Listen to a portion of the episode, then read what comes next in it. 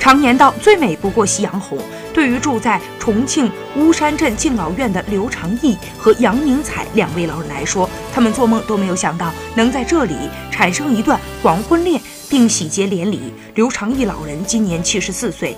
杨明才老人和他同岁。刘成义说，杨明才老人从今年三月份住进了养老院之后，最开始的时候，大家在一起开玩笑、摆龙门阵，时间长了，互相就熟识了，互相产生了好感。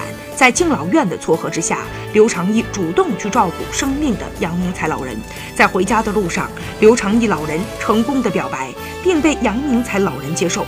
老两口表示，从此以后要互相的照顾，互相帮助，好好生活，开开心心的共享晚年。